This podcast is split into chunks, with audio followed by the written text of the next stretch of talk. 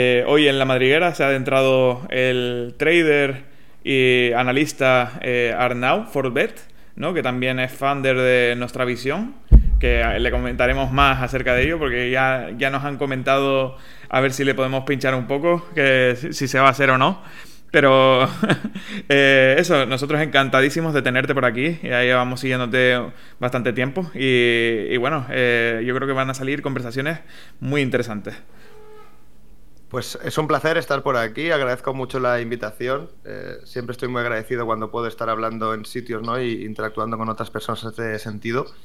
Y muy, muy guay todo lo que estáis haciendo. He ido siguiendo todas las otras entrevistas que habéis haciendo, el contenido que vais creando en Twitter y la verdad que muy, muy guay. De mis cuentas favoritas de Twitter, sin duda. Muchas gracias, muchas gracias. Se, se, intenta, se intenta. Eh, nada, nosotros siempre comenzamos, tenemos, eh, digamos, la costumbre de comenzar preguntándote un poco acerca de tus inicios en este sector, ¿no? ¿Qué, qué fue lo que te llamó la atención? Eh, ¿Dónde invertiste? ¿Dónde te metiste? Si, si hubo alguna estafa de piramidal de por medio, ¿qué experiencia? Y, qué, Al salseo. ¿Y, qué experiencias, digamos, has sacado de ahí, sobre todo eso, ¿no? De qué, es lo que has aprendido en todo este trayecto. Yo creo que eso va a ser súper importante y súper interesante. Perfecto. Bueno, yo a nivel, yo llevo invirtiendo bastante, bastante tiempo ya en lo que son, por ejemplo, acciones y mercado tradicional, pero referente a lo que es cripto, eh, si no recuerdo mal, debía entrar sobre agosto del 2018. Creo recordar que en aquellos tiempos el precio estaba rondando los 7.000 dólares aproximadamente había hecho como una especie de suelo en, el gráfico y decidí entrar como un activo 100% especulativo. Recordamos que yo venía del mercado tradicional. Para esos momentos, para mí Bitcoin era un Ponzi, ¿vale? O sea, yo lo interpretaba como tal. Nunca me había preocupado en informarme qué había detrás de, de Bitcoin ni de las criptos en general. Cero conocimiento sobre blockchain y decidí entrar, bueno, básicamente por las rentabilidades que había dado vi que era un buen punto de entrada, así que decidí entrar en spot, nada de futuros, una inversión dedicada como si fuera capital riesgo. Y bueno, desde ahí el mercado se desplomó pues otro 40-50% tranquilamente desde mi entrada. Entonces, bueno, los inicios fueron un poco... inicio. Un poco sí, inicios bien, ¿no? Para ya aventurarte completamente. Entonces, bueno, empecé a, a promediar un poco eh, la entrada más abajo, más o menos eh, fui haciendo compras, no era DCA tampoco como tal, pero bueno, dado que la entrada había sido muy muy mala y creía que Bitcoin incluso podía desde ahí salir igualmente porque era un activo muy muy volátil, decidí empezar a hacer más compras progresivas y desde esas zonas posteriormente pues arrancó, ¿no? Y empezó un, un nuevo bull market desde esos niveles. Fue a partir de ahí cuando, bueno, me empezó a interesar más, me empezó a interesar más, así que ya no solo decidí involucrarme a nivel especulativo, sino que decidí, pues bueno, entender exactamente lo que está invirtiendo, ¿no? Yo había invertido, pues, por puro, por puro análisis del gráfico, por así decirlo, y sin nada más, pura especulación. Y a partir de ahí, pues decidí poco a poco ir leyendo un poco y leyendo un poco, y cada vez que leía más, cada vez que comprendía un poquito mejor que era la blockchain y sobre todo que era Bitcoin, que para mí son dos cosas eh, como separadas, ¿no? Por así decirlo. Pues me fue apasionando más, más, más y aquí estamos, ¿no? Posteriormente acabé migrando toda mi especulación también a, cripto, prácticamente a día de hoy. Todos los trades y todas las inversiones que hago, yo diría que un 80% están eh, asociadas a criptomonedas y reducí mucho lo que era el mercado tradicional porque me, vi cautivado por la volatilidad de los gráficos, las explosividades que había. Ya no a nivel fundamental, que yo como ya bien sabes no soy una persona que sea un crack a nivel fundamental, un crack eh, teórico a nivel blockchain. Para eso hay personas muchísimo más cualificadas que yo. Yo al final lo que intento es sacar rentabilidades a los activos y en muchas ocasiones ni siquiera tengo que saber qué hay detrás de ese activo, ¿no? Pero sí, me fui apasionando, apasionando, apasionando y bueno, me volví incluso holder de, Bitcoin a día de hoy, que es el único activo que, del que me considero holder, ¿no? Todo lo otro me considero trader, más corto plazo o más largo plazo, pero trader al final. Entonces la primera cripto en la que invertiste fue Bitcoin, ¿no? Correcto. Vale. ¿Y a qué te refieres exactamente con que la blockchain es una cosa y, Bitcoin es otra? Porque digamos que hay personas ¿no? que, incluso dirán lo contrario, ¿no? Que son la misma cosa. Entonces, ¿a, qué te refieres? Bueno, es lo, mismo, ¿no? Al final Bitcoin está basado en una, en una blockchain. Lo que pasa es que el mundo blockchain eh, implica muchísimas cosas más, mucho más allá. Tenemos múltiples criptos, muchísimas, cada día salen más.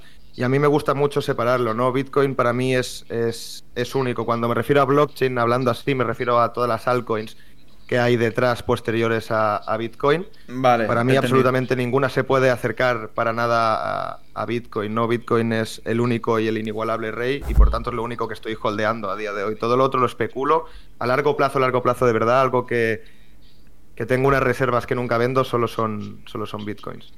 Vale, vale, vale. Esto justo lo estuvimos eh, comentando el otro día con Stark, que también ha sido un entrevistado que, que eh, eh, es especialista sobre todo en temas de ciberseguridad y tal.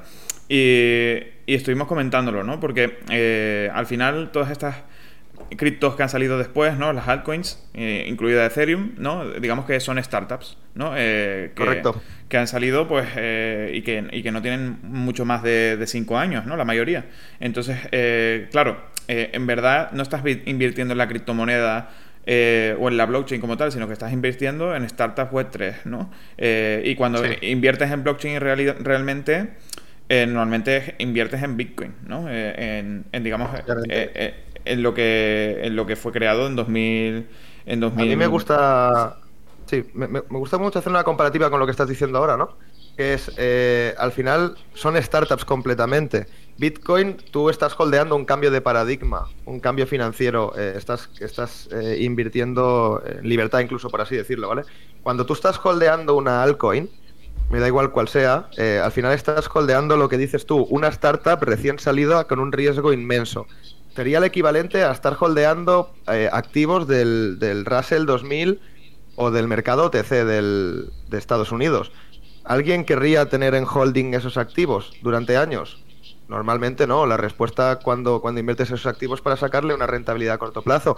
O lo tienes muy bien estudiado uno en particular y lo holdeas, pero como un activo de riesgo masivo, porque ya sabemos qué pasa con las startups. Muchas funcionan, o sea, un pequeño porcentaje funcionan, las otras desaparecen. Y eso es lo que va a pasar con todas las altcoins. Entonces, hacer una, una, una comparativa de lo que es Bitcoin comparándolo con lo que son las altcoins, para mí es muy, muy desacertado, ¿no? Bitcoin sería como el oro, por así decirlo.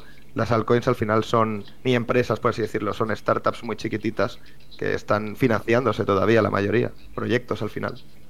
Claro, claro, y es por eso que son más volátiles al final, ¿no? El hecho de que eh, tienen un riesgo, eh, como cualquier otra startup, ¿no? De, morir, eh, pues al final es lo que les hace que varíen tanto en su precio, ¿no? Y, digamos que también que, pues eso que se especule tanto, pues cuando sucede una cosa buena como cuando se sucede, sucede una cosa mala, ¿no? Eso, digamos que eso hay que tenerlo muy en cuenta a la hora de invertir. Exacto. Otra pregunta así que, yo te quería hacer, eh, porque acabas de decir eh, que holdeas Bitcoin.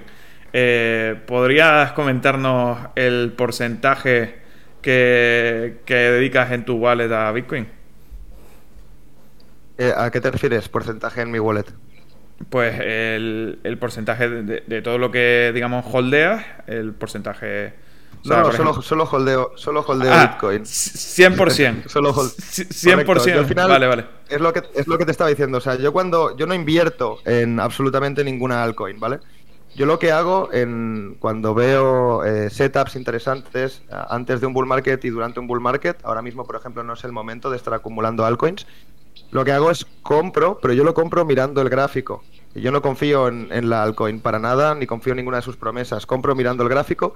Entonces, pues puede ser un trade intramensual en el que tenga ese activo por durante 6, 7, 8 meses, por ejemplo, y luego lo vendo. Yo no tengo un portafolio eh, dedicado a estar acumulando altcoins, por tanto no tengo ese problema de tener eh, una buena repartición. Yo en lo que es mi wallet wallet eh, solo tengo Bitcoin. Lo otro es full trading, solo que ampliando las temporalidades eh, en rangos mucho más altos.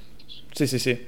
Eh, claro, tiene todo el sentido. Al final, yo, yo conozco a un montón de traders y, es simplemente pues, eh, la acción de la gráfica, ¿no? el análisis técnico y, el, y el, eso, el estudio de comportamiento de mercado. ¿no? Eso, digamos que eh, es a lo que, a lo que invierten. Y, en cuanto, pues eso, en cuanto vean, ven que pueden sacar profit, pues le sacan profit. Y en cuanto ven que, que, toca stop loss, pues toca stop loss, no queda otra.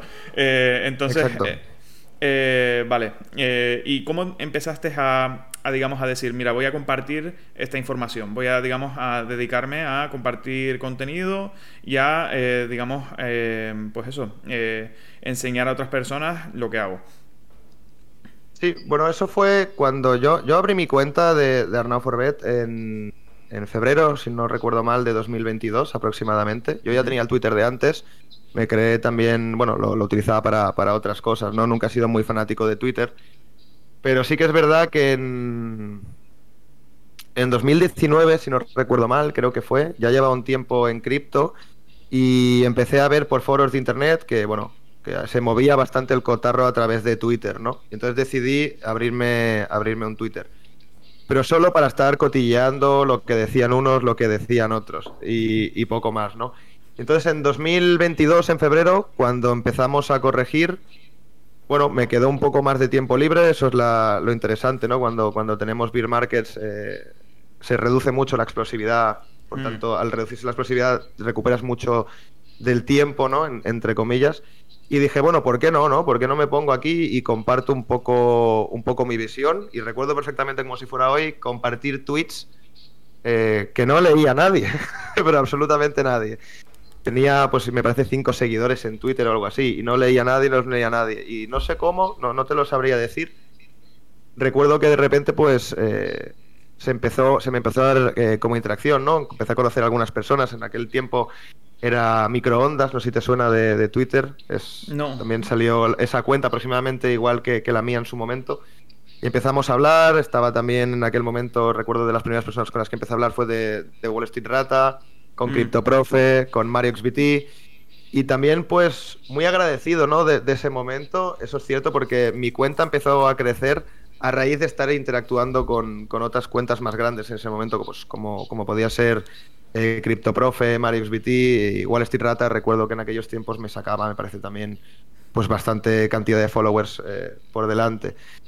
Y no sé, lo hice como, como hobby. Al final digo, me sobra tiempo, voy a ir compartiendo. Compartí algunas gráficas, compartía mucho menos de lo que comparto ahora, porque no me leía nadie, ¿no? Y cada vez que me iba leyendo más gente, cada vez que veía que la gente interactuaba conmigo a través de Twitter, pues eso quieras que no hace ilusión y te motiva, ¿no? A seguir compartiendo contenido.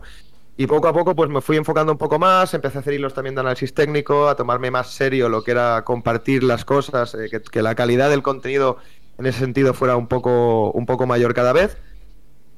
Y poco a poco pues fue, fue así como fue saliendo Arnaud Forbet, ¿no? que es una cuenta relativamente nueva, como te digo, eh, pues febrero de 2022 fue cuando, cuando empezó este proyecto, por así decirlo. Y muy contento con él, ¿no? Al final, 15.000 seguidores eh, en un beer market Sí, sí, sí.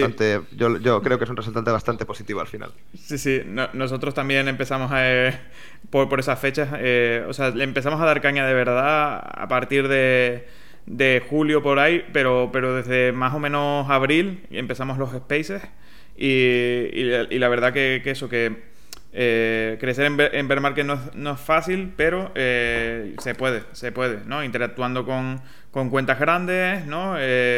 Digamos, aportando contenido de valor, eh, siendo pues eso, eh, activo, conociendo a personas, ¿no? Eso es súper importante a la hora de, pues eso, de, estar en redes sociales y, vamos, eh, cualquier persona que quiera crecer en Twitter por aquí, pues eso, es, simplemente ponerse y, ver un, y, encontrar tu nicho, ¿no? Eso es súper importante. Es muy importante. Yo, yo creo que una cosa muy importante que tiene Twitter y es que Twitter para mí es más LinkedIn que LinkedIn, ¿vale? O sea, no, no hay que fijarse única y exclusivamente en los seguidores de una cuenta, es lo que estás comentando tú, ¿no? Estos últimos meses de bull market, de beer market han sido mucho peores que, los meses de, pues como yo empecé en febrero, estábamos empezando a caer. Por lo tanto, había muchísima más eh, interacción, quedaban restos del bull market todavía activos durante unos cuantos meses, por lo tanto, pues pude eh, subir de seguidores hasta 5 o 6 mil, recuerdo, con bastante facilidad, ¿no? Y a partir de ahí se volvió todo un poco más complicado. Pero lo importante no son los seguidores, lo importante de tener una cuenta en Twitter es la gente que conoces. Al final, eh, yo llevo muchos años en casa, invirtiendo solo, sin poder compartir eh, con absolutamente nadie más que, mi madre, ¿no? Que es inversora y trader desde hace hmm. muchísimos, muchísimos años. ¡Ostras! Pero no tenía... Una, madre inversora. ¡Qué top, eh! Y, eso, en plan, eso te habrá aportado muchísimo, ¿no? En el hecho de, de, que siempre te habrá apoyado y así, porque muchas Bueno, yo, invierto, yo, invierto por mi madre, ¿eh? Claro, claro, porque mucha empecé a invertir por ella. Claro, pero mucha gente habrá tenido seguro problemas, ¿no? De, traders, ¿no? De, decir, mira, mamá, me voy a dedicar al trading y te va a decir tu madre, mira, esa es, dedícate a, trabajar, ¿no? Te, va a decir. Pero, pero claro, que, tu, si tu madre ya es trader, ya sí que te va a animar desde un inicio, ¿no? Eso, la verdad que, es súper top, sí, sí, sí. Bueno, para, para, mi madre siempre fue más una obligación que invirtiera que, que un, eh, que un que algo prueba, ¿no? Cuando, esto nos pasa a todos. Cuando entras en el mundo de la inversión y comprendes que sin invertir estás off context del mundo, ¿vale? Estás apartado de la realidad.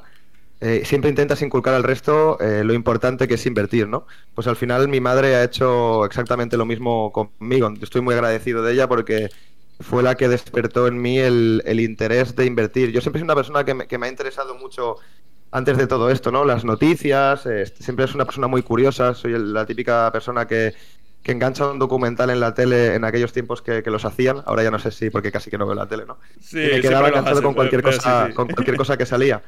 Entonces, eh, cuando di el paso al tema de la inversión, que, fue gracias a mi madre, porque claro, ella pues me comentaba sus inversiones, ¿no? Y yo opinaba desde el desconocimiento. Fue a partir de ahí cuando, cuando decidí, pues bueno, empezar a informarme y, y empezar a invertir, ¿no? Entonces, en ese sentido estoy muy, muy agradecido. Y claro, yo todos esos problemas de cómo has tenido que que explicarle a tus padres, ¿no? De, qué estás trabajando, de, qué estás viviendo, qué estás haciendo, o, los peores momentos, ¿no? Que al final es cuando empiezas, cuando estás estudiando, cuando dedicas parte de tu capital a, experimentar, ¿no? Que es lo que haces al principio. Claro, yo todo este problema no lo he tenido. Entonces yo, esa parte eh, eh, eh, positivamente pues no, no la he tenido que sufrir.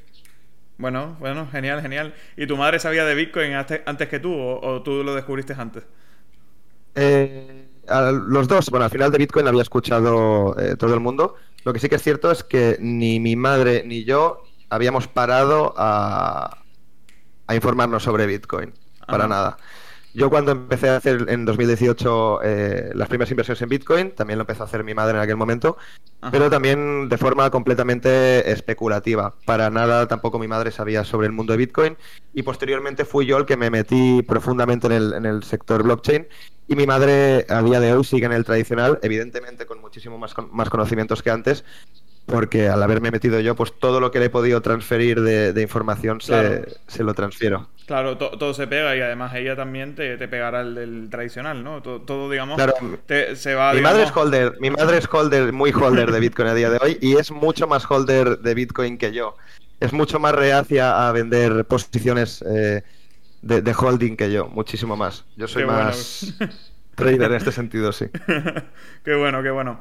Eh, y háblame un poco de nuestra visión, eh, porque, porque cómo surgió la idea, ¿no? Y, y cómo, digamos, te, te, moviste, ¿no? Para organizarlo. Eh, ¿Qué fue, digamos, las herramientas que usaste o qué, exactamente hiciste para, para reunir a pues, tantas empresas y tanto conocimiento en, en un evento? En el, en el Congress, ¿no? ¿Te refieres? Sí. Sí, bueno, esa, Perdón. La, la, historia de nuestra Congress es curiosa porque yo no fue un evento que de repente me sentara en la silla y dijera, vale, quiero hacer un evento muy grande y, quiero, quiero, quiero llevar el evento ¿no? A, ese nivel, que para esos momentos hay que recordar que además mi cuenta era muchísimo más pequeña de lo que es ahora. Eh, para mí eh, fue uno de los eventos más, más chulos que he hecho. Yo recuerdo hacer, no, no, recuerdo cuántos seguidores fueron, no, no recuerdo qué número, dije, bueno, quiero hacer algo especial, ¿no? Y no quería hacer un sorteo. Digo, bueno, pues a ver qué puedo hacer, a ver qué puedo hacer. Digo, bueno, pues voy a hacer un directo. Eh, porque CryptoProfe había hecho un 12 horas, bastantes meses antes, me parece que fueron 3, 4 meses antes. CryptoProfe hizo un directo de 12 horas eh, y me gustó mucho porque se aportó bastante valor, pasó bastante gente por ahí. Digo, ostras, muy interesante, una propuesta muy, muy, muy guay. Y me pasé un fin de entero en aquel momento viendo, viendo ese directo y me gustó mucho, ¿no? Y, y dije, ostras, en aquel momento yo recuerdo que no tenía ni cuenta de Twitter cuando se hizo ese directo. O sea, no, no estaba eh, publicando activamente, estaba solo como oyente. Y dije, bueno, pues, pues ¿por qué no? no Digo, hago un 12 horas. Y dije, bueno, ya que me pongo, en vez de hacer un 12 horas, hago 24. Así hago más horas. Digo, ostras, pero tantas horas, habría que sacarle a esto un jugo por algún sitio, ¿no? Y digo, vale, pues voy a hacer un evento benéfico que creo que no se ha hecho nunca y estoy seguro de que, va a ser muy, eh, muy bienvenido, ¿no? Por parte de la comunidad.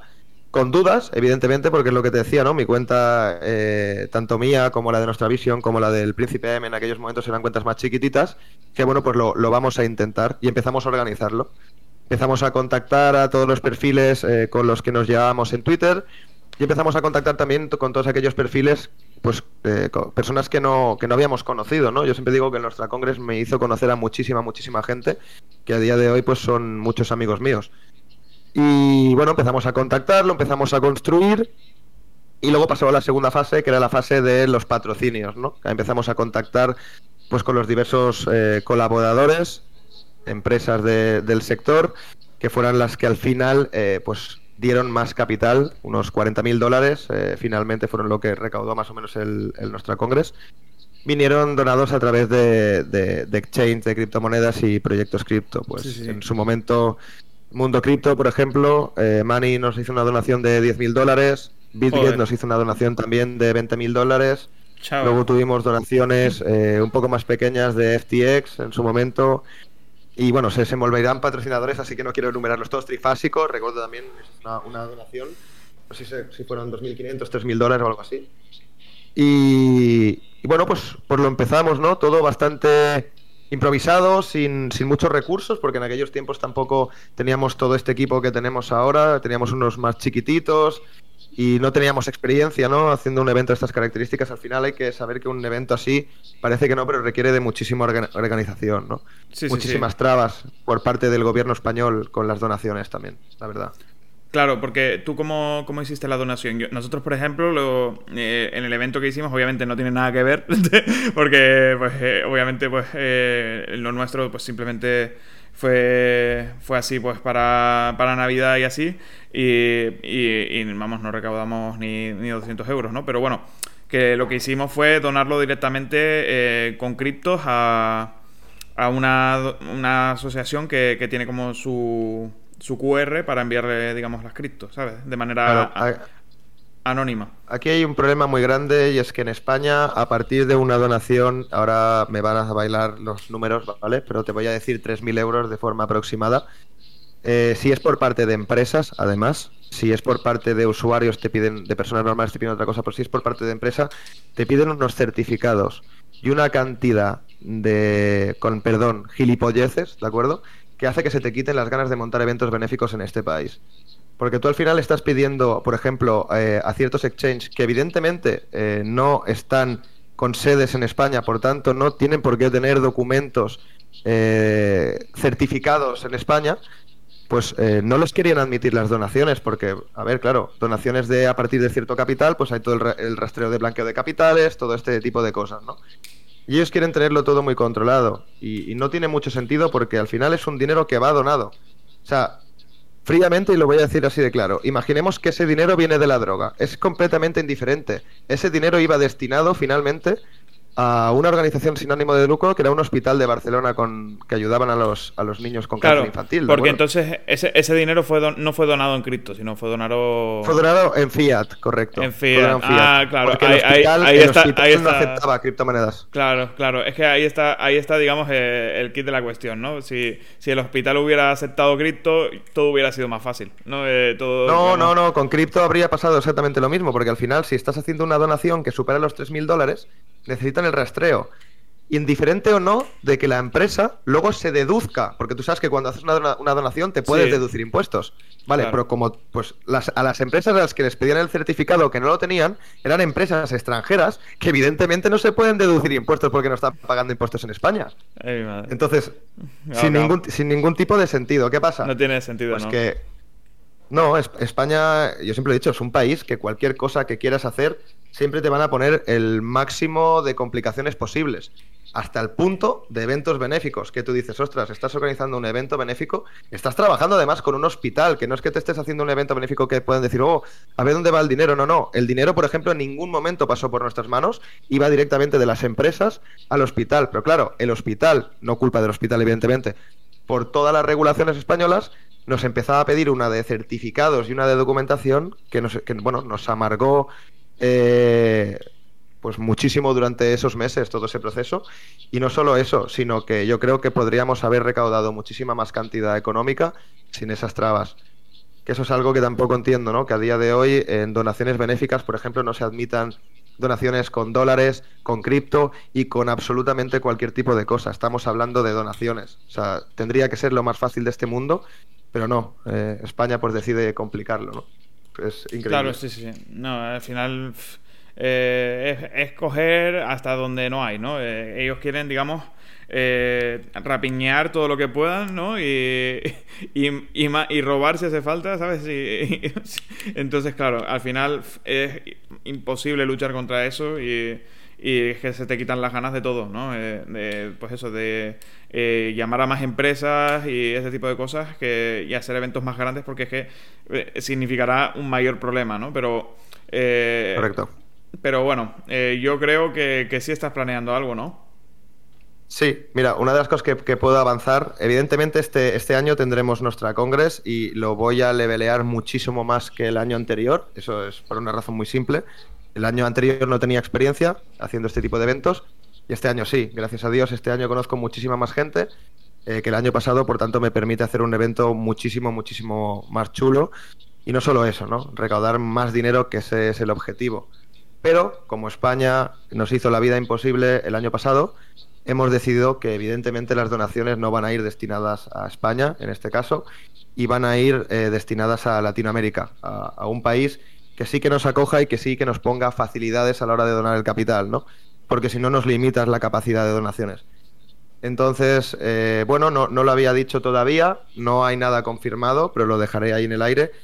Y hace unas semanas me puse en contacto con, con El Salvador y a ver si, si ese país pues es más eh, receptivo a la hora de recibir estas donaciones, que yo estoy seguro de, que sí, ¿no? Y hacer los pagos directamente con criptomonedas, todo muchísimo más, más fácil y muchísimo más simple. Además, El Salvador, ¿no? Que es un país que, o sea, a pesar de, de igual la mejora política que ha tenido, sigue siendo un país que, que, que es, que, es eh, tercermundista, ¿no? Que, no, que no, digamos... Sí, es, es, eh, un país, es un país que, evidentemente, pues no, a día de hoy no tiene los mismos recursos que puede tener España, ¿no? Eh, entonces, además, ya se colaboró anteriormente con España y al final, pues como tú sabrás bien, nuestros seguidores son de habla hispana y no son solo de España. Tenemos seguidores por todas partes del mundo, ¿no? Pero, justamente, justamente eso, El Salvador eh, al final eh, es un país que lo ha estado pasando muchos años mal, ¿no? hasta que, pues eso, y, y, aún así, incluso con Nabil, que, que, el, tío le pone dos cojones bien grandes, eh, sigue, teniendo problemas, ¿no? Entonces, eh, seguro que es, hay muchísimas causas con las que podéis ayudar y, y, seguro que tenéis muchísimas más facilidades porque... Eh, porque, pues eso, eh, quieren hacer una ciudad de, simplemente de, Bitcoin, ¿sabes? Eh, eso va a ser una locura. Entonces, claro, si, si no pusieran facilidades ahí, yo no sé dónde, ¿sabes? Correcto. Al, al, final lo que sí que te adelanto también es que la campaña va a ser la misma, va a ser para ayudar a, en todo lo que podamos con la temática del cáncer infantil. Entonces nos gustaría que en El Salvador eh, continuara con la misma temática. Pero sí que es cierto eh, que si buscas un país cripto-friendly, no existe país más cripto-friendly que El Salvador, ¿no? Tenemos un país con la moneda de curso legal que es el Bitcoin. Entonces, pues, eh, os podemos pedir? Pero es muy pronto para adelantar nada, ¿no? Lo que sí que os puedo asegurar es que sea donde sea y se done donde se done el capital, que es, va a ser Latinoamérica seguro, se, va a ser un evento donde se aporte muchísimo valor 100% gratuito. Van a pasar absolutamente eh, todos los perfiles de cripto Twitter, todos los que podamos. Al final es evidente que no, que no va a poder caber todo el mundo, ¿no? Porque se nos limita cada año más. Pero todos los que podamos estén allí aportando su granito de, arena, colaborando. Solo con pasarte por el evento al final ya estás colaborando con él, ¿no? Que es, que es lo importante. Y pues bueno, con muchas ganas, muchas, muchas ganas de, de desarrollar cosas así al final. Sí, sí, sí, total. Y, al final, con cualquier, digamos, aportación, eh, siempre, siempre digamos, se agradece, ¿no? O sea, aunque sea un euro, ¿sabes? imagínate, yo qué sé, hay eh, en el evento, vamos a ir a, tirar por lo bajo, hay 400 personas, eh, pues ya son 400 euros que se, se recaudan, fácil, ¿sabes? Claro. Con un, con un euro cada uno ya, ya, digamos, se recauda eso, o sea, con que, con que pues eso, aportes todo lo que lo que puedas, ¿sabes? Eh, ya sirve. Eso fue, Eso fue uno de los problemas que, tuvimos el año pasado y es que eh, cuesta mucho incitar a, los viewers y a las personas que están viendo el evento de que, de que hagan una donación, ¿no? Yo también lo entiendo. Eh, desgraciadamente hay mucha desconfianza con este tipo de, eventos y, ONGs y cosas por el estilo, ¿no? Entiendo que, bueno, pues que hay esa desconfianza al final. Pero por eso nosotros intentamos capitalizar lo máximo posible el evento a través de empresas que también es, son las que tienen más capacidad económica, ¿no? A la hora de hacer eh, esos eventos. Entonces entraban como patrocinadores, daban esa cantidad de dinero y se les hacía un marketing eh, en el evento, aunque te puedo asegurar que las empresas que, todas las empresas que blockchain que participaron en el evento no lo hicieron para nada por marketing, sino por, por puro charity, ¿no? También ahora me recuerdo, tuvimos también a los de Coinex también por ahí donando. No fue por marketing, al final incluso muchos de estas entidades ya tienen sus apartados charity eh, preparados, ¿no? Para estas circunstancias. Claro, claro. Al final eh, el contactar con empresas eh, es lo más top del evento, ¿no? Porque pues también pueden proporcionar gente que puede ser interesante para, para que hable, ¿no? Porque, porque tienen experiencia trabajando y este tipo de cosas y, puede, ser interesante. Eh, eso, eh, es súper importante. Eh, también te iba a preguntar, porque vamos a meternos un poco en salseo, si te parece. Adelante. hablando de eventos, apareciste en un vídeo de Tamayo. en,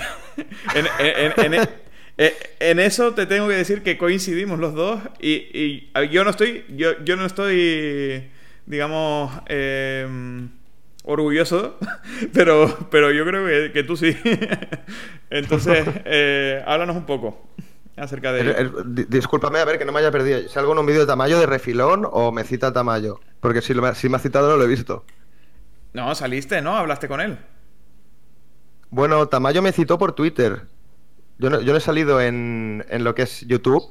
Lo que sí que tuve como una pequeña enganchada con él por, eh, por Twitter, referente al evento de Mundo Cripto y todo eso. Pero, en un vídeo no, no, llegué. No, tuviste una conversación con él?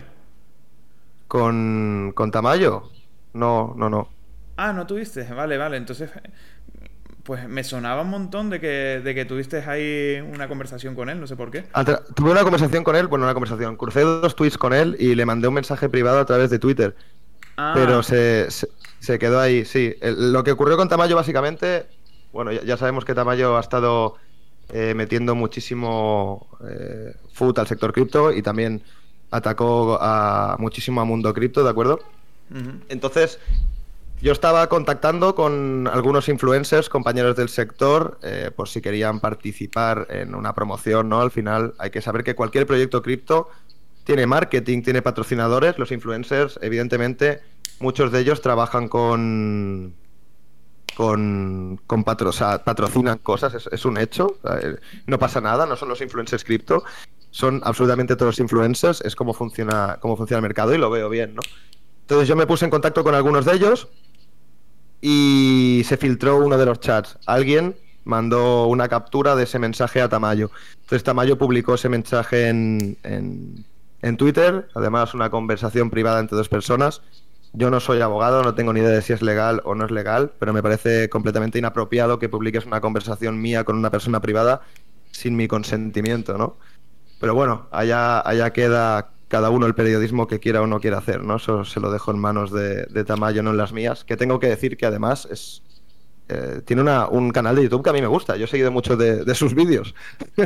Sí, sí. Pero bueno, se queda ahí la cosa. Le, abrí por privado, le comenté que no. Le comenté dos cosas. La primera es que yo no formo parte del equipo de, de Mundo Cripto para nada, simplemente estaba echándoles una mano en ese tema. Y además les, le abrí por privado comentándole que había visto completamente inapropiado que compartiera un chat privado mío eh, públicamente a través de, Twitter. Yo creo que estas cosas no se tienen que hacer. Eh, la interacción no vale a cualquier precio.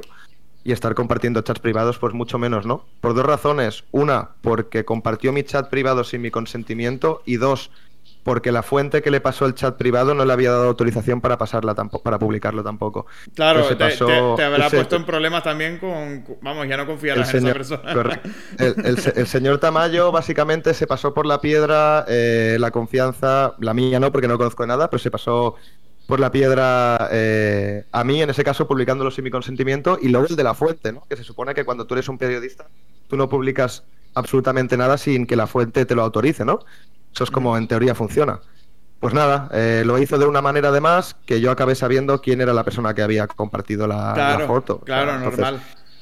Entonces, una actuación, bueno, pues sin más, ¿no? Tampoco quiero criticar mucho Tamayo referente a eso, eh, pero claro, personalmente pues es algo que no, que no me ha gustado para nada. No creo que sea algo, algo correcto, ¿no?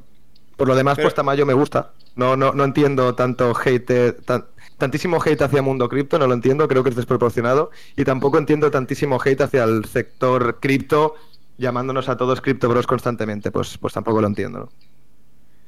Ya, ya, ya. Es que al final, eh, yo creo que eh, a, mí también me gustó mucho su contenido, pero creo que se puso como muy, muy nazi, ¿no? Con el tema de del tema de mundo cripto. O sea, si es verdad pues que el evento eh, un poco bajocia, o sea, las cosas como son, pero eh, como que eh, en sí, pues vale, eh, Manny lo hizo pues con, con toda la, yo creo que toda la buena intención del mundo, ¿sabes? y le salió mal justo el tema de, del metaverso y tal. O sea, justo pues la parte que tanto promocionaron le salió mal, ¿no? Eh, eso pues eh, obviamente les pasó factura, ¿no? Y, digamos que quedaron mal pues con las 7.000 personas que acudieron al evento. Pero además, le, este hombre le dedicó un vídeo entero, ¿no? Y, y, además, digamos que hizo muchísimo, muchísimo énfasis en eso, ¿no? Cuando yo creo que que podía haber hecho énfasis en otro tipo de cosas, ¿no? Como por ejemplo, yo qué sé, eh, que, que, eso, que estuvieron ahí... Eh, pues eh, que podían haber dicho un montón de cosas que podían que podían mejorar, pero justamente esa yo creo que, que sí que, que, es para reírse un poco, pero tampoco, ¿sabes? Para meterle la, la mayoría, la mayor parte del vídeo, ¿no? Y decir pues que, que eso, que es una estafa, que no sé qué que cada uno, pues eso, si has cursado su formación, pues que saque su opinión, ¿no? Eso, de hecho, es lo que yo salí en un vídeo de él y es lo que les, eh, yo defendí, ¿no? Porque eh, salí en el vídeo del el, que hizo, el, que se hizo viral. Y, y, simplemente eh, diciendo el precio de la formación de, Mundo Cripto, ¿no? Del máster este de blockchain. Y claro, y claro me enfadé porque estuve 20 eh, minutos hablando con él, ¿sabes? Eh, de, la formación, de lo bueno y lo malo y este tipo de cosas. Y eh, solo me sacó el precio. Entonces, claro, dije, coño, le digo que soy súper fan, que, que, me encantan sus vídeos, no sé qué, y, luego solo me saca para decirle el precio. O sea, entonces, claro, ahí como que se me cayó un mito, ¿no? Porque yo decía, coño, si, si este hombre eh, es tan buen eh, entrevistador, debería poner, digamos, todo, o sea, no todo el contenido, pero, coño, tampoco manipular de esa manera, ¿no? Entonces, eh, es por ello que salí en otro vídeo defendiendo a Mundo Cripto en, este caso, ¿no? pero claro, como que me pintó mal también, ¿sabes? diciendo, mira, este, ¿no? Que, que te está defendiendo, Manny, no sé qué, ¿sabes? no sé, que tampoco se, me cayó un poco el mito, ¿no? Porque a, mí, pues sí, también me gustaban sus vídeos, pero eh, no sé, yo creo que se puso muy nazi con, eso. Claro. Bajo mi punto de vista, eh, al final Tamayo tiene muy buenos vídeos, hay que mm. reconocerlo, ¿vale? Tiene unos reportajes eh, sobre sectas muy, muy chulos, algunos de ellos. Tengo que decir que no me los he visto todos, pero los más conocidos suyos me los he visto y son muy buenos. Pero en el apartado que sí que sé, porque yo sobre lo que ha estado hablando de sectas, evidentemente no tengo ninguna idea pero sí que tengo ideas sobre el apartado cripto que ha estado tocando en ese caso con todo el evento de Mundo Cripto. Lo he visto desde varios puntos de vista diferentes y tengo que decir que eso más que un reportaje se ha comportado como, como un influencer eh, haciendo vídeos eh, solo para generar interacción y, ya está a través de, de, YouTube, ¿no? Se ha visto muy claro. Además, intentó estirar el chicle y estirar el chicle y estirar el chicle una y otra vez hasta que, bueno, pues la gente se ha, cansado de escuchar lo, que estaba diciendo referente a eso, ¿no? Pero para mí, en ese sentido, si Tamayo lo que busca es ser un buen periodista, bajo, bajo mi punto de vista, eh, no, no lo ha hecho bien en, estos últimos meses, cuando ha estado hablando de todo esto, sinceramente. Y además, le sumas lo que me comentas tú del vídeo, le sumas eh, que comparte chats privados sin, sin, sin ningún tipo de consentimiento y se pasa a la fuente también por donde de esto. Pues bueno, entonces al final tenemos lo que tenemos, ¿no? Y referente a lo que has comentado del evento de Mundo Cripto, Evidentemente el evento podría haber sido mucho mejor. Bajo mi punto de vista le faltó mucha chicha a nivel de ponencias. Creo que tendría que haber pasado más gente por ahí. Hay gente muy top que puede hablar de grandísimas cosas. Y evidentemente por lo del wifi, ¿no? Pero eso es, al final son fallos técnicos. Tampoco puedes hacer eh, nada más. Y que una promoción es un evento que pagó Mundo Cripto pues evidentemente para promocionar lo que están haciendo, ¿no? no, no te la gente no, no, te va a invitar gratis a un sitio solo para que disfrutes y te lo pases bien, porque entonces lo que habría hecho Money es enviar el dinero equivalente a las billeteras de cada persona que hubiera ido, que cada uno se lo gaste en lo que quiera, ¿no? Hay que ser un poco más realista en este sentido. Y si, y si digamos que no, no hubiera promoción, hubiera cobrado por la entrada, ¿sabes? Eh, como por ejemplo eh, en el de Barcelona, ¿sabes? Que el de Barcelona Exacto. Te, cobra un montón la entrada, pero eh, luego pues digamos que tienes la posibilidad de, ver a, gente más... La vida no es gratis. Claro, exacto, sí, sí, sí, exacto. Y, cuando es gratis, pues está claro quién es el producto. Eso, Efectivamente. Sí, sí. vale, y digamos, quería también preguntarte un poco acerca de tu día a día como trader. Eh, digamos que eh, sueles abrir muchas operaciones, sueles abrir pocas, depende del día. Eh, luego, pues, me puedes comentar a qué hora te levantas, yo qué sé, hablar un poco de, pues eso, de cómo... ¿Tu rutina? De, sí, de cómo funciona tu rutina para, digamos, estar 100% concentrado y que te vaya lo mejor posible. Bueno, yo, lo primero decir que aparte de trader eh, tengo otros proyectos en mano. Ahora entenderás por qué cuando, cuando me refiero a mi rutina, ¿no? Yo me levanto todos los días a las 8 de la mañana. Tampoco tengo el despertador a las 8 justas. Si un día me quiero levantar a las 9, me levanto a las 9. Si otro día me quiero levantar a las 10 puntualmente, pues lo hago, ¿no? al final hay que aprovechar las ventajas que tiene eh, trabajar para ti mismo. Si te quedas completamente bloqueado, pierdes esas ventajas. Yo normalmente me levanto a las 8 de la mañana, desayuno contra, contra la tranquilidad, leo eh, noticias que puedan ser relevantes, leo Twitter, que también por ahí al final te puedes enterar de muchísimas cosas. Hago un, un barrido, por así decirlo, tranquilamente mientras me echo el café. Luego leo un ratito eh, un poco de libro, media horita aproximadamente, y cuando acabo de leer entonces me pongo a analizar los gráficos. Yo soy un trader que soy eh, un trader más bien swing, mis operaciones no son pues muy muy cortas, no ejecuto muchas operaciones, entonces lo que estoy es analizando varios pares y voy abriendo las operaciones cuando llegan a mi setup. Es decir, yo analizo una zona, digo, vale, cuando el PC llega aquí, si me lo confirma, entonces entro en largo. Pueden pasar cinco días sin que me entre una operativa. Ahora, últimamente, por ejemplo, eh, he pasado a operar un poco más también eh, intraday, pero por hobby, por simple hobby, por, por disfrutar y por pasármelo bien. Yo donde soy bueno, bueno de verdad es en, en intrasemanal, si se, si, se me, si se lo puede decir así. Y en intraday, pues bueno, al final los conocimientos que valen para una cosa te valen para la otra. Y últimamente, pues me ha dado por estar metiéndole bastante caña al, al tema del scalping, ¿no? Porque también tenemos una comunidad ahora que hemos abierto con, con otros compañeros, con, con Kryptonian en este caso. Y pues digo, venga, va, le voy a meter un poco de caña al tema de, del scalping, del intraday y a sacar unas cuantas operativas, pero no, no es mi nicho. Entonces yo básicamente eso, me levanto, analizo el mercado, ya tengo normalmente mis zonas analizadas, mira si ha cambiado algo y, básicamente eso. No estoy pegado a la pantalla 24 horas, que esto es lo que tiene la imagen muchísima gente, un trader, ¿no? Muchísimas pantallas, que eso sí que lo tengo yo, absolutamente innecesarias si no quieres la mayoría, con una sola pantalla puedes vivir tranquilamente, ¿vale? En mi caso, pues tengo, tengo todas estas pantallas porque me es más cómodo. En ocasiones tengo una gráfica abierta en un monitor y en la otra tengo simplemente YouTube y estoy escuchando música, para que me entiendas, ¿vale? Pero se, tiene esa imagen, ¿no? De que el trader es una persona que está todo el día enfrente de la gráfica, todo el rato, todo el rato, todo el rato, ¿no? Eso no, no es para nada así. En, caso de que seas trader intrasemanal, tú estudias tus setups, esperas, cuando llega a la zona que tienes estudiada, ejecutas como si fueras un robot y te olvidas. En el caso del scalping y del intraday, que es lo que estoy haciendo ahora, sí que requiere un seguimiento constante de la gráfica y es muy cansado y muy agotador. Por tanto, yo recomiendo a cualquier persona que se quiera dedicar al mundo del trading eh, que lo hagan intrasemanal, porque a final de año, si eres un intrasemanal bueno, puedes sacar la misma rentabilidad o más que alguien que está haciendo scalping intraday todo el día. Más número de operativas no implica un mejor rendimiento. Eso es muy importante que la gente lo tenga en cuenta. Ah, incluso Para practicar, sí. Incluso puede ser peor, porque claro, pues digamos, eh, conllevar más errores, ¿no? Eh, Exacto. Entonces, claro, Exacto. al final vas a tener más, más más fallos y, más pérdidas, ¿no? agotamiento, ¿no? Al final, yo por ejemplo hoy estaba intentando abrir un movimiento en Jota, en, en intraday, ¿vale? Pues le he abierto tres operaciones, tres break-evens. Ha llegado un momento que he dicho, basta, porque ya notaba que me estaba afectando emocionalmente a mi paciencia.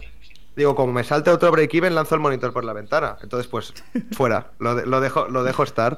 Esto es lo que tiene el, intraday, que al final es muy agotador porque tienes que estar muy pendiente constantemente. Cuando tú eres intrasemanal, esperas, ejecutas y dejas que se ejecute. Las operaciones son más espaciadas en el tiempo, tienes más tranquilidad.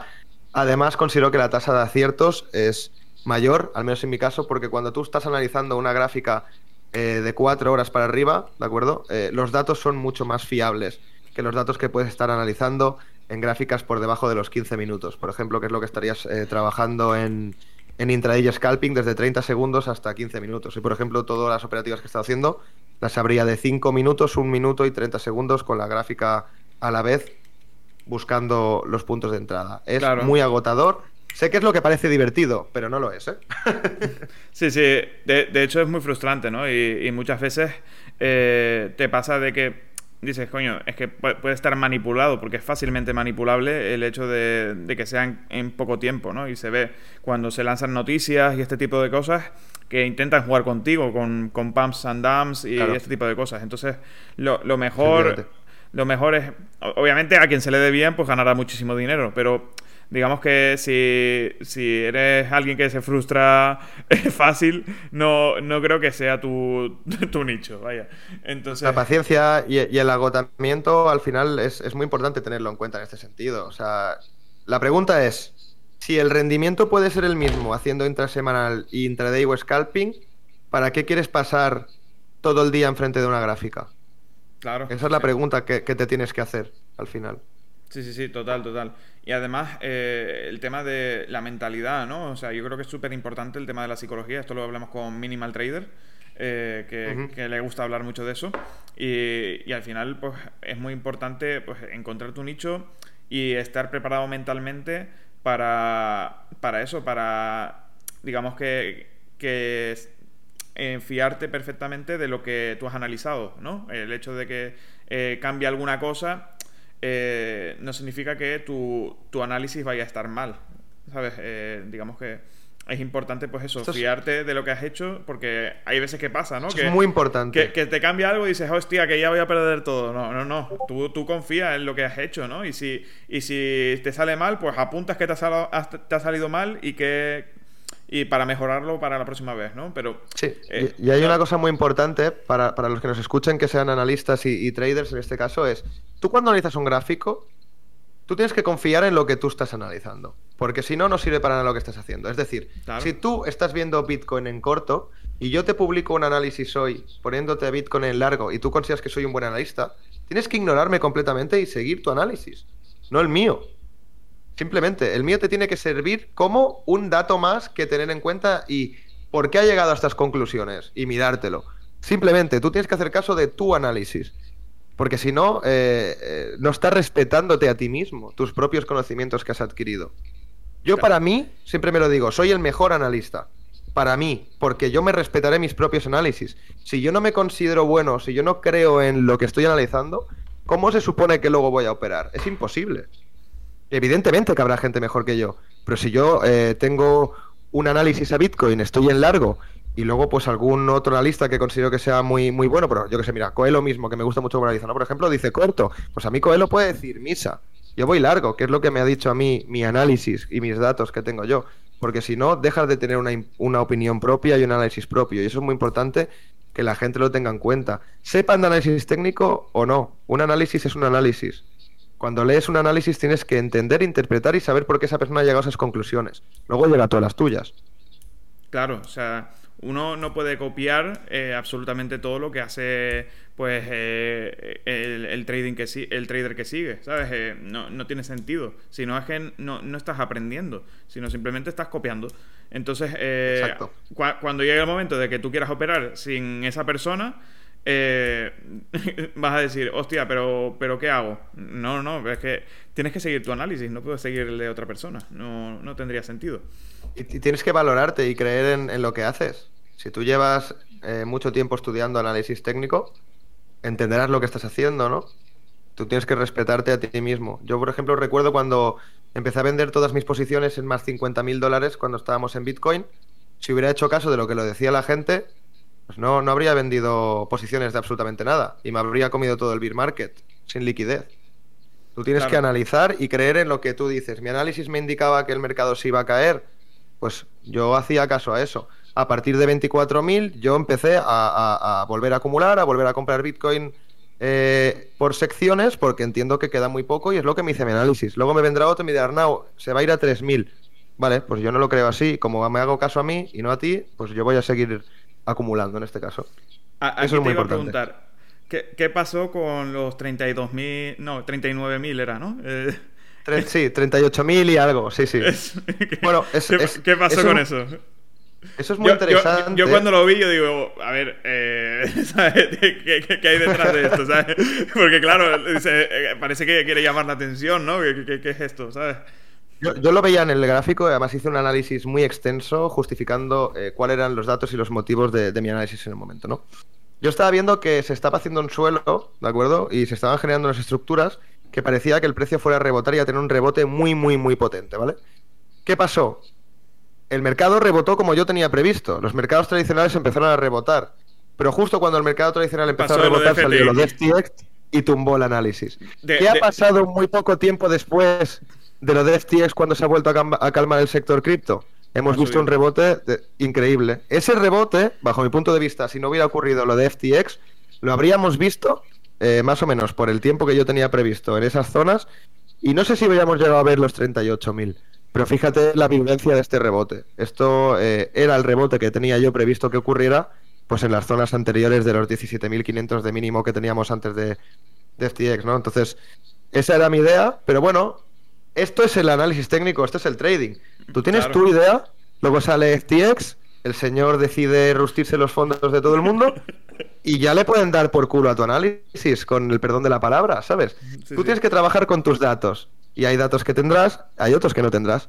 Evidentemente, pues bueno, ahí está el rebote. Yo ahora estoy esperando los 30.000, que serían los 38 anteriores. ¿Qué pasa? Como hemos caído más, ha cambiado, por lo tanto, la zona a la que espero que llegue son los 30.000 en vez de 38. Si hubiéramos empezado más arriba, pues yo creo que sí, que se podría haber llegado a 38. Nunca lo sabremos. Nunca lo sabremos, pero, pero sí es verdad que mucha gente, digamos, ignora el impacto que ha tenido eh, la caída de FTX en el mercado. O sea, porque básicamente porque eh, toda esa subida, por ejemplo, que, ha habido en Navidades del mercado tradicional, no la ha tenido, eh, no la ha tenido cripto, ¿sabes? Eh, simplemente por eso. O sea, ahora mismo no sé en qué precios estaríamos, pero obviamente más altos en los que estamos seguro. Y, Exacto. Y, claro, esto además tiene un impacto en la mentalidad de, de, digamos, de los inversores, ¿no? Porque dicen, coño, no me puedo fiar ni, ni de los exchanges, ¿sabes? Que, que supuestamente estaban regulados, ¿no? Porque eh, FTX tenía fama de, de, de vamos, aliarse con, con, los estados y todo, ¿sabes? Era de los más regulados. y justo, pues, cae ese. Eh, Ahora ya no me puedo fiar de nadie, ¿o qué pasa? Pues, obviamente no, no te puedes fiar de nadie, pero... Eh, no te puedes fiar de nadie, pero sí es verdad que es un, un, golpe a la desconfianza bastante grande en el sector y, y mucha gente lo ignora. Lo de FTX es lo peor que ha pasado con diferencia en el sector cripto eh, en este bear market. Hay mucha gente que le da más importancia a lo de Terra. Terra era una startup, ¿vale? Mm. Eh, la, equiparación de lo que ha ocurrido con FTX es que se hunda de Giro o Interactive Brokers, por ejemplo, así inventándome eh, para hacer referencias, ¿vale? Ha sido un completo desastre. Se ha quedado con los fondos de los usuarios, un exchange que estaba regulado, uno, un exchange top 2 para mí en el mundo es lo que ha hecho más daño. Eh, tiene una interrelación con absolutamente cualquier parte del sector. Por supuesto que ha sido muchísimo peor que lo de Luna, pero vamos, por descontado. Y a nivel de, fiabilidad, de, joder, a nivel de... Sí, y de seriedad en el sector es lo peor que nos, que nos ha ocurrido. Porque no es serio este sector. Es decir, las criptos, eh, todo el sector cripto es una burbuja. Y eso es un hecho. Si tú lo comparas con las .com, vas a ver que el 90% de puntos coinciden. Pero con una diferencia, y es que está todavía muchísimo peor regulado. Aquí todo el mundo hace lo que quiere. Es un Ponzi tras Ponzi. No te puedes fiar absolutamente de nadie. Pero de nadie. O sea, eh, seriedad ninguna. ¿Cómo queremos que vaya a entrar aquí los institucionales de verdad? ¿Cómo vamos a querer que entre gente mayor que está invirtiendo a día de hoy en Telefónica con la seriedad que tiene este sector, que es absolutamente ninguna? Ponzi tras Ponzi. Los Venture Capital en los bull market invirtiendo en absolutas eh, basuras porque es lo que da el momentum del mercado. Y se les da dinero a esas personas. Entra, se les inyecta capital a esa cripto, la cripto en su momento pumpea, luego el Venture Capital liquida absolutamente todos los fondos eh, de, que tienen la, en la cripto, la cripto se hunde, los retailers que han entrado se van todos fuera. Es un constante Ponzi, ¿de acuerdo? Es un, un, un constante mal hacer que hay en este sector. A este sector le falta madurar mucho porque así no vamos a llegar a ningún sitio como están las cosas a día de hoy. Eso te lo puedo asegurar. Porque falta seriedad. Falta seriedad, incluso con los CEOs. Eh, para el que sería el CEO de Ethereum, por así decirlo, que es Vitalik Buterin, ¿qué tipo de seriedad tiene, tiene este hombre? yo soy muy fan de Binance, pero la discusión que hubo de CZ con Sam a través de Twitter, ¿pero esto qué es? ¿Vosotros os imagináis a, a un Bill Gates, por ejemplo, haciendo esto por Twitter? Sí, sí, sí. Ah, ah, bueno, Elon Musk sí que me, lo imagino, ¿eh? pero de resto no. Claro, no, pero, pero porque Elon Musk es otra de esas personas que está colaborando con que este sector eh, sea así.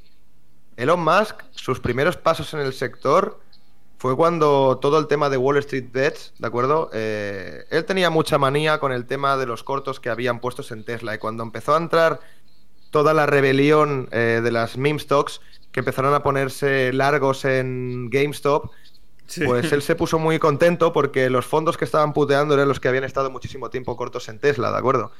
¿Qué pasó? Que toda esa gente luego se fue a Dogecoin y ahí fue donde Elon Musk, que estaba metido en toda esta dinámica de las meme stocks, empezó a apoyar Dogecoin. Es decir, Elon Musk ha desviado un montón de capital que tendría que haber ido destinado a Bitcoin y a criptos serias a un perro. Y ha hecho todo lo que ha podido para manipular el mercado. Es una persona que para mí tiene cero seriedad en el sector de las criptomonedas y a día de hoy supone para mí eh, algo que no es nada positivo en el sector. Elon Musk de criptomonedas. A nivel empresario es un genio y es un crack. Ahora que ha cogido Twitter estoy seguro que hará grandísimas cosas. Pero dentro del sector blockchain a día de hoy, ¿qué favor nos ha hecho? Absolutamente ninguno, todo lo contrario. Después de esto le quitan el verificador. no, no, no, lo, he pasado y ya no me lo han puesto, ¿eh?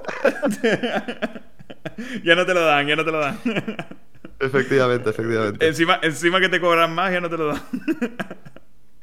Pero es verdad, este hombre que nos ha aportado en este sector.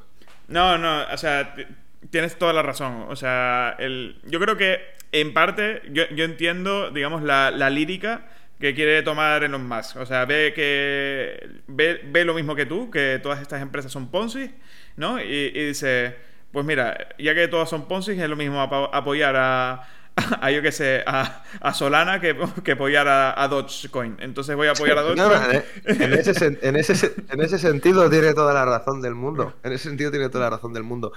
Pero hombre, a ver, eh, no lo sé. Tú lo comparas, por ejemplo, con Michael Saylor. Para mí este hombre sí que ha hecho y ha demostrado palabra a palabra lo que está haciendo. Navik Bukele con El Salvador también. Eh, pues está haciendo algo positivo para el sector. ¿De acuerdo? Y toda la gente que quiere utilizar la tecnología, toda la gente que está desarrollando cosas de verdad que no son poncis, pues también. Pero Elon Musk, nada en absoluto. Y lo hemos cogido como un abanderado del sector, solo porque ha sido una persona que es exitosa con sus negocios. Pero referente a blockchain, es un hombre que solo nos hace daño a día de hoy y ojalá pues entre un poco en, sí, ¿no? Bueno, ¿tú, crees que, va a habilitar pagos en cripto eh, en Twitter? Yo, creo que podría ser interesante. O sea, yo, hice un hilo el otro día. De hecho, tengo un vídeo preparado para el miércoles eh, que va a ser bastante interesante acerca de la monetización ¿no? de, de Twitter. Eh, y, claro, está la posibilidad, obviamente ahora pues se paga por Stripe y tal, pero eh, está la posibilidad de que en un futuro, sabiendo también cómo es Elon, que se pueda pagar con cripto. O sea, ya hoy en día tú puedes usar la wallet para poner tu NFT de foto de perfil. Eh, Yo estoy seguro de que usar cripto para, para, que te paguen, ¿no? Y para...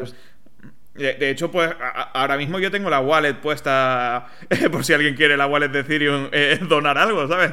Entonces, literalmente, eh, que te hagan pagos en cripto, que Twitter te haga pagos en cripto, literalmente es un paso, ¿no?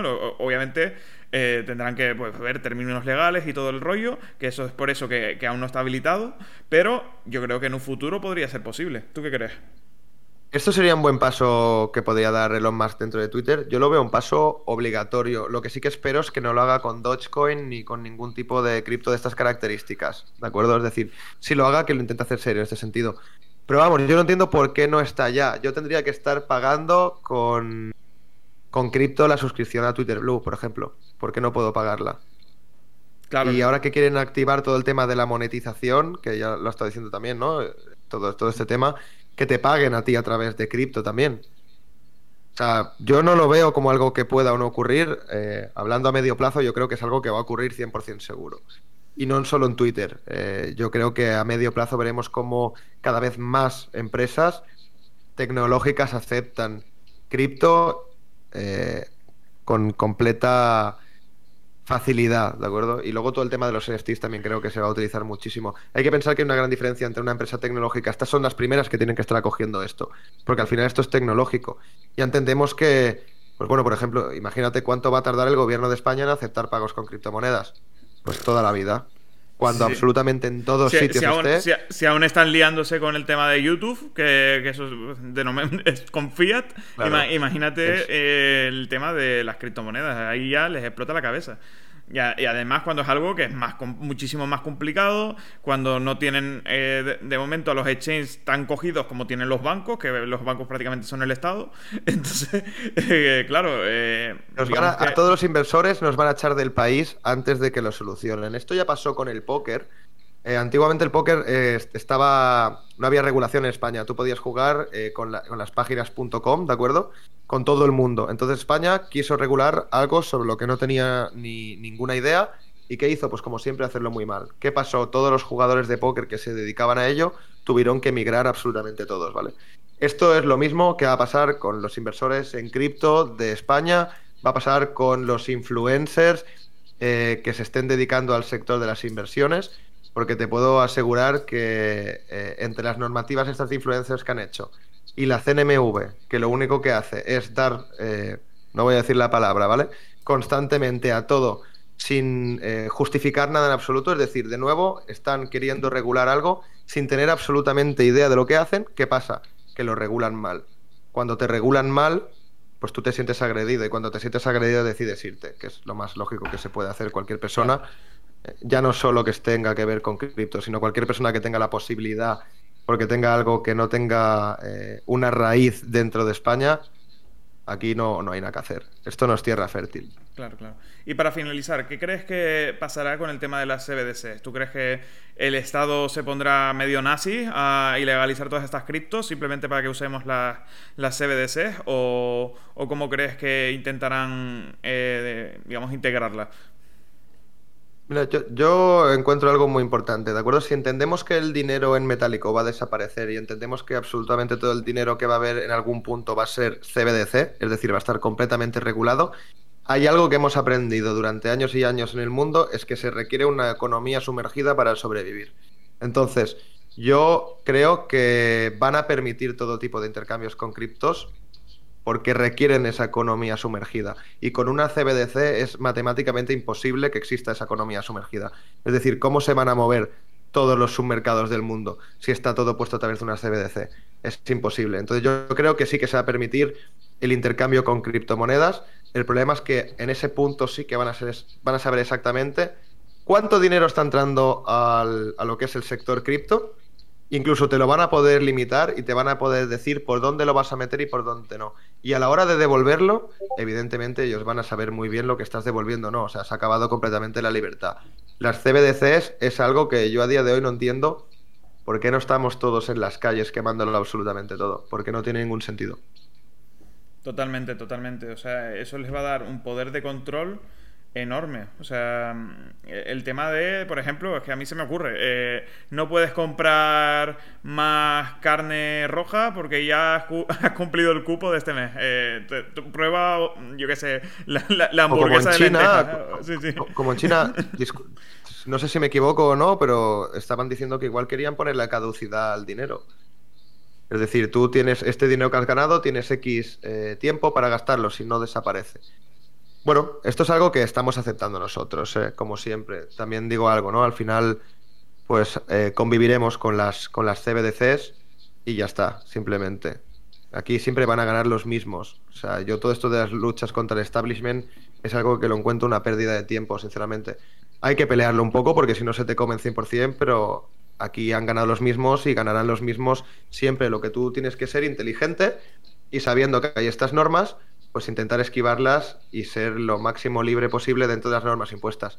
Todo esto de querer cambiarlas y, esto, pues, no, es algo. Al, final, posible. evitarlo es prácticamente imposible. Entonces, lo que tienes que hacer es adaptarte e intentar usar los medios que tienes para que evitar lo máximo posible que te pongan trabas y que te pongan, digamos, eh, pues eso, que se aprovechen de ti, ¿no? Eh, y pues de, esta manera, pues hay gente que se va, hay gente que, que pues, usa la blockchain misma para evitar, digamos, la actuación del Estado, ¿no? Porque, pues, de momento hay blockchains anónimas, ¿no? No vamos a hablar monero. Entonces, eh, pues claro, al final, digamos que se trata de eso, ¿no? De, Las blockchains anónimas van a morir, eso sí que te lo puedo asegurar. Las privadas no, pero las anónimas sí. Las van a destruir. Eso es inviable que exista a día de hoy eso. Van a, ir a por ellas a full. Porque es, vamos, la. Eh, eh, eh, está, estábamos chetadísimo. Eso es que no. Vamos, eso sigue adelante. Y luego yo, creo, creo que con el tema de las CBDCs es posible que elijan algunas estables. Que a ver cuáles son y las otras las destruyan. Sí. Y hemos visto que en este sector no hace falta gran historia para destruir algo, ¿eh? Total, total. E incluso, pues, FTX, que esto lo hablamos con John Economist. FTX, que era pues, una entidad que, que, estaba muy regulada eh, y que además eh, tenía un montón de usuarios, era ya considerada too big to fall, ¿no? Como en el caso de Binance, ¿no? el decir, esto si se cae, se cae prácticamente todo, ¿no? Eh, y claro, podía haber venido, yo qué sé, un BlackRock a decir, ay, perdón, que, están llamando a la puerta, Podían haber, podía haber venido un BlackRock a decir, mira, compro esto, me quedo con los usuarios y me aprovecho y empiezo a meter caña en este sector. Pero que va, que va, lo dejaron caer, eh, todo, todo, todo lo dejaron caer. Y, y claro, y claro eh, Pero ya está bien, lo que, lo, que está, lo que está podrido tiene que caer, ¿no? Aquí lo, lo, lo más grave que podría pasar a día de hoy es que cayera Binance. Si cae Binance, el sector se desintegra sería mucho peor incluso que, que, cayera eh, USDT, que también sería un gran desastre. Pero la caída de Binance, eso sí que podría suponer un completo desastre. Ahora, yo lo veo inviable, ¿eh? que ocurra, también te lo digo. Sí, yo, también lo veo inviable porque además CZ yo lo veo muy inteligente. Eh, aunque le pongan trabas, él, yo lo veo que, que sí se sabe mover bien. yo no creo que tenga ni trabas, ¿no? Al final, este hombre tiene muchísimos contactos en todos sitios, yo creo. Sí, sí, sí, totalmente, totalmente. De hecho, cuando vino a España, ya vino directamente al IES, eh, de, vamos, que es de los mejores másters eh, que hay aquí en España, y, vamos codeándose con la gente que más top del sector. O sea, sabe, sabe qué hacer, sabe dónde ir, eh, está bien asesorado. Entonces, lo ha demostrado. entonces, claro, incluso tú hablas con cualquier persona que igual no conoce tanto sobre cripto, pero, pero sabe algo y dice, yo tengo dinero en Binance, ¿sabes? Eh, eh, eh, tengo mi dinero en Binance. Y, claro, tú te quedas a lo... cómprate una wallet primero, pero luego piensas, coño, es que todo el mundo que digamos que ha entrado en el bull market, prácticamente todos han entrado por Binance. O sea, es que ha sido una locura eso. A ver, yo, a día de hoy sé que siempre hay que recomendar autocustodia. Pero yo a día de hoy dormiría tranquilo con mis fondos en Binance. ¿eh? El problema que tiene Binance de tener los fondos ahí es que ahora es un exchange muy regulado y bueno, pues tienes ese problema con, el gobierno de España, ¿no? Y con Hacienda. Pero si no, por la fiabilidad que da Binance, yo a día de hoy tendría los fondos dentro de Binance y, podría dormir muy tranquilo por las noches. ¿Lo recomiendo? No, mucho mejor tener una autocustodia, evidentemente. Pero dormiría tranquilo.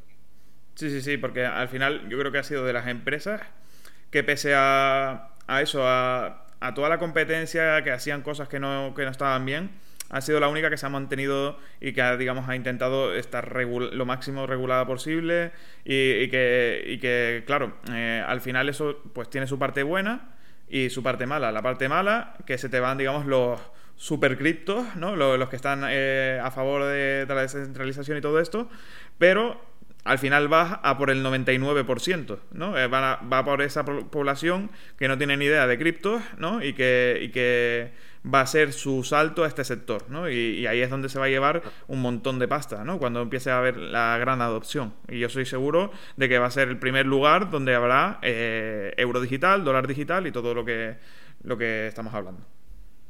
Sí, sí, no, no, completamente. Esto no, no, no puedo estar más de acuerdo contigo. Al final, no lo sé. Eh, hay que ser muy prudente de todas maneras con absolutamente todo porque nunca sabes eh, lo, que puede ocurrir o no y tienes que intentar tener tu dinero a buen recaudo lo, máximo posible. Nunca te fías de nadie ni de nada en este sector y no solo en el sector blockchain, sino en el mundo donde haya dinero. Todo, todo donde se mueva dinero se puede ver que está eh, muy corrompido. A ver si pensáis que lo que ha pasado con FTX no ha ocurrido en el mercado tradicional. Ha ocurrido, ha pasado de todo, ¿de acuerdo? Por ejemplo, se me ocurre una muy interesante, que fue la de Wirecard en, en Alemania, estuvo hasta listada en el DAX. Mirad menudo Ponzi se montó ahí, ¿de acuerdo? O sea, no te puedes fiar absolutamente de nadie. Ese yo creo que es el mejor consejo. No te fíes de lo que te digan las empresas blockchain, no te fíes de lo que diga absolutamente ningún influencer, no te, fía, no te fíes de lo que te diga tu vecino ni de lo que te diga tu primo estás hablando de dinero y tienes que protegerlo. Eso es lo único que, puedo decir. Entonces, siempre con mucha cautela. Siempre. Eso es lo más importante. Y evidentemente luego habrá gente que hace bien las cosas y gente que las hace mal. Pero de primera desconfiar yo creo que es lo mejor que se puede hacer. Totalmente. Yo creo que con esto eh, queda un broche de oro para la entrevista. La verdad que yo, vamos, me lo he pasado genial, no sé tú. Eh, se me ha pasado el tiempo volando. Muy, muy, muy, muy guay y con muchas ganas de coincidir contigo ahora en el, próximo evento que viene. Sí, sí, el evento de Barcelona yo creo que va a ser bastante top, vamos a estar ahí todos y, además nosotros tenemos un par de ideas pensadas, a ver si te animas a participar en alguna. Y tanto, eh, puedes darlo por hecho. y, nada, eh, nosotros vamos encantados de, haberte tenido por aquí. Eh, eso, Oscar no ha podido venir, tuvo un asunto personal y no ha podido venir a la entrevista. Eh, ya lo, siento mucho por los que le esperaban por aquí, gente. Eh, voy a soltar los pop-ups de la entrevista ahora, eh, en un minuto. Y que son, no sé si sabes qué son, que son NFTs acreditativos de la charla. que digamos que te acreditan que tú has asistido a esta charla. Ostras, qué guapo esto. La verdad que es bastante top. Así que si no me seguís, seguidme porque voy a publicar los pop-ups en, en cinco minutos. Y, para que estéis atentos, básicamente. No para que me, si quieres me, seguís luego, pero para que tengáis el pop. Eh. Eh, la, Madrid, la madriguera es cuenta obligatoria de, seguir en Twitter. ¿eh? eh y nada, y, también Arnau Forbet también. entonces. Gracias. Entonces, eso. Em, lo publicaré ahora. Y, nada, muchas gracias por venir y un saludo muy grande. Pues muchísimas gracias, ha sido un placer estar hablando aquí contigo, con ganas de que nos volvamos a ver y un saludo y gracias a todos los que están oyendo ahora en directo y los que nos oirán después en diferido. Gracias a todos. Muchísimas gracias a todos. Hasta luego.